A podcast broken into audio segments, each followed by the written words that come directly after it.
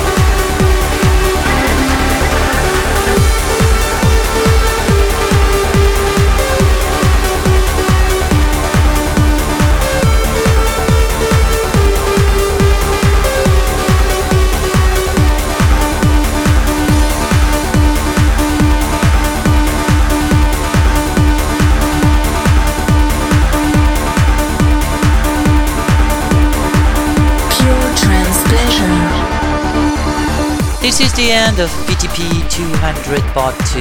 Hope you all enjoyed. And don't forget to check out Karybde and Scylla Facebook fan page for more channels, voting for your own favorite track or submitting your own selections, and also classics. Don't also forget to check out for iTunes if you want to download PTP as free podcast. And see you in two weeks for the next PTP. Cheers, everyone.